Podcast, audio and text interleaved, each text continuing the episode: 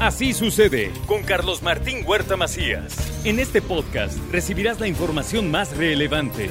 Un servicio de Asir Noticias. Y aquí vamos a nuestro resumen de noticias. 68 años de cárcel a los asesinos de los estudiantes de medicina de la UPAEP y la UAP y el chofer del Uber a quienes mataron después de asistir al carnaval de Huejotzingo. ¿Se acuerda?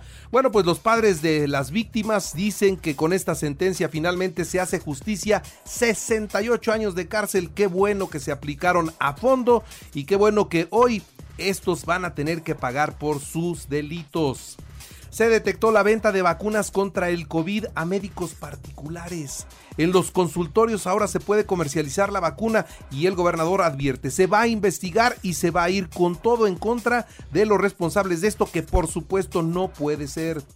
En Puebla no importa la opinión de López Gatel. Esto es lo que dijo el gobernador con relación a dejar el cubrebocas y a darle la vuelta a la página del COVID, dejando de verlo como una pandemia y verlo ahora como una endemia. Eso eso ha levantado mucha polémica y acá en Puebla no se le hará caso, se seguirá usando el cubrebocas. En Puebla, 362 mil personas de 12 años en adelante son los candidatos para vacunarse. Hay que comenzar a hacer el registro a partir de mañana jueves. Le actualizo los datos COVID, 7 nuevos contagios, no hay muertos, 36 hospitalizados, 4 graves, es el reporte oficial. La Organización de Nacional de Trabajadores, la UNT, volverá a marchar el próximo 1 de mayo, Día del Trabajo. Ya se preparan todas las demandas que harán públicas en ese evento. Mientras que la CTM considera que por la pandemia no es prudente hacer el desfile y los setemistas no saldrán este próximo domingo, Día del Trabajo. Sobre las revisiones salariales, presume la CTM que están alcanzando los dos dígitos. Ojalá que sí, ¿eh? Ojalá que sí, aunque algunos tenemos dudas si efectivamente se puede pagar el 10% o el 11% o el 12% de incremento salarial. En estos momentos se ve muy difícil, pero si usted lo logra, qué bueno, qué bueno que así sea. El ayuntamiento otorgará hasta mil microcréditos a emprendedores a través de la banca Afirme. Están hablando de respaldar particularmente a las mujeres. Espectacular luce la remodelación del Hotel Royalty. Está próxima la inauguración y volverá a tener ese ambiente en el portal. Ojalá que regrese la marimba. Es un sitio que bien vale la pena conservar porque forma parte de las tradiciones en Puebla. Puebla será sede del Congreso Internacional de Odontología en el que participarán 3.000 especialistas. Así lo da a conocer la Secretaría de Turismo. El Ayuntamiento de Puebla y Canadevi realizarán la Feria de la Vivienda Habrá Feria de la Vivienda del 28 al 30 de abril con más de 4 mil opciones. Si usted está buscando casa, creo que esta es una alternativa que no puede dejar pasar. Por otra parte, le informo que la concesión de los espacios publicitarios que propone el presidente municipal es viable, pero debe pasar por el Congreso, así lo, considera el diputado del PRI, Jorge Estefan Chidiac. Cada quien toma sus decisiones y son errores o aciertos políticos, comentó el gobernador con relación al salario del presidente municipal de Puebla, quien gana más que el presidente de la República. En la Secretaría de Educación Pública confirmaron el 99% de escuelas ya con actividad 100% presencial. Van todos ya a los salones de clases. Es una muy buena noticia sin duda. Y bueno, también informarle a todos ustedes que la Benemérita Universidad Autónoma de Puebla, ahí la rectora tomó la protesta a Fernando de Jesús Martínez como el nuevo director de la Facultad de Estomatología. A partir de este martes 26 de abril y hasta el 1 de mayo hay feria de libro en el Zócalo de la ciudad de Puebla. Vayan a la feria del libro del Zócalo en la ciudad de Puebla y también en San Andrés Cholula es la tercera edición del Festival del Libro 2022 del 29 al 1 de mayo. Ahí habrá también feria del libro. Señores lectores, hay opciones para encontrar buenos títulos. A tres días para elegir a la nueva comisionada del Itaipue ninguna persona se ha registrado en el Congreso del Estado. Muy desairado, pero muy desairado este este cargo. Y en cuanto al secuestro, detuvo la policía ministerial a un hombre que participó en el secuestro de su tío. Así que cuando la familia se mete en estas actividades delictivas, la verdad es que sí sale, sale mucho más complicado todo el proceso. En más noticias le doy a conocer ya en el ámbito nacional que concluye el informe diario de muertes y contagios de COVID.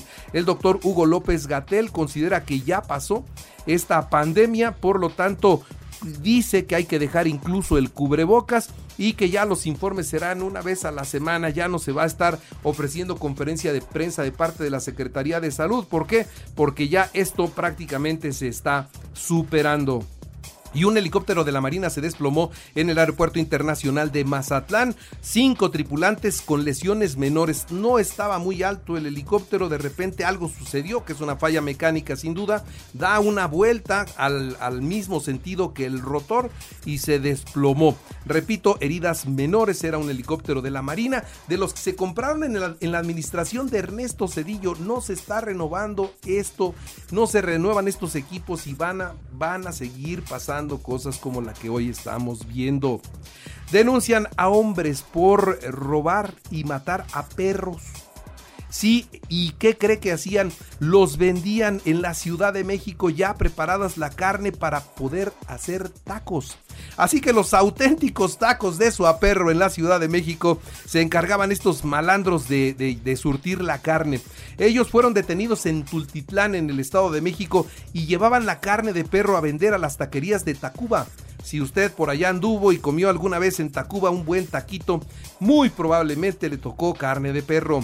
La Cámara de Diputados aprobó una reforma que tipifica la tentativa de feminicidio como un delito y establece sanciones entre 20 y 45 años de prisión. ¿eh? La reforma establece que se ordenará la prisión preventiva oficiosa en los casos de feminicidio en grado de tentativa punible y que no gozarán de libertad condicionada o anticipada y ahí se van a quedar en la cárcel. Ha caminado esta ley en este sentido, es muy dura. Ahora lo único que pedimos, que no haya impunidad, porque de qué sirve que el castigo sea mucho si no hay detenido al que se tenga que castigar. Eso será muy importante. El vocero de Morena en el Senado de la República, César Carabioto, ofreció a los seis gobernadores de oposición, en donde habrá elecciones el próximo 5 de junio, el reparto de embajadas y consulados si se portan bien. Así que si quieren una embajadita, un consulado, pórtense bien en la elección y se les va a ofrecer. Esto ya lo hizo el el partido Morena en el Senado. Así de descaro, así de cinismo se está viviendo en la política de partido. Eh, en otras noticias fugaz fue la visita del presidente de la República a la Capilla Sixtina. Está la réplica ahora en el Zócalo de la Ciudad de México. Ahí estuvo el cardenal Pietro Parolín, el secretario de Estado Vaticano. Y bueno, el mandatario hizo un recorrido muy rápido y se retiró. También el presidente de México envía una iniciativa para centralizar las unidades, contrataciones y compras en la Secretaría de la Función Pública. Que todo lo que tenga que comprar el gobierno federal lo haga la Secretaría de la Función Pública. Vamos a ver esta centralización si ayuda a economizar o si hace más torpe el proceso. La Comisión Nacional de Justicia Partidaria del PRI inició ya el proceso de expulsión a Carlos Aiza, ex gobernador de Campeche, quien, pues a cambio de que su hijo votara por la reforma eléctrica, le dieron una embajada. Bueno, pues ya están en ese proceso. Los dichos de Donald Trump en torno a haber doblado al gobierno de México, obligándolo a enviar 28 mil soldados a la frontera bueno, pues se mantiene como un argumento de la oposición para las críticas al gobierno actual.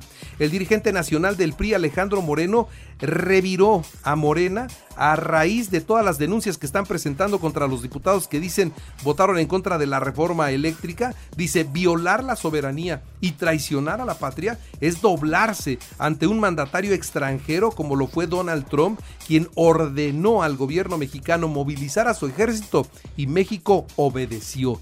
Eso dice Eso sí es traición a la patria.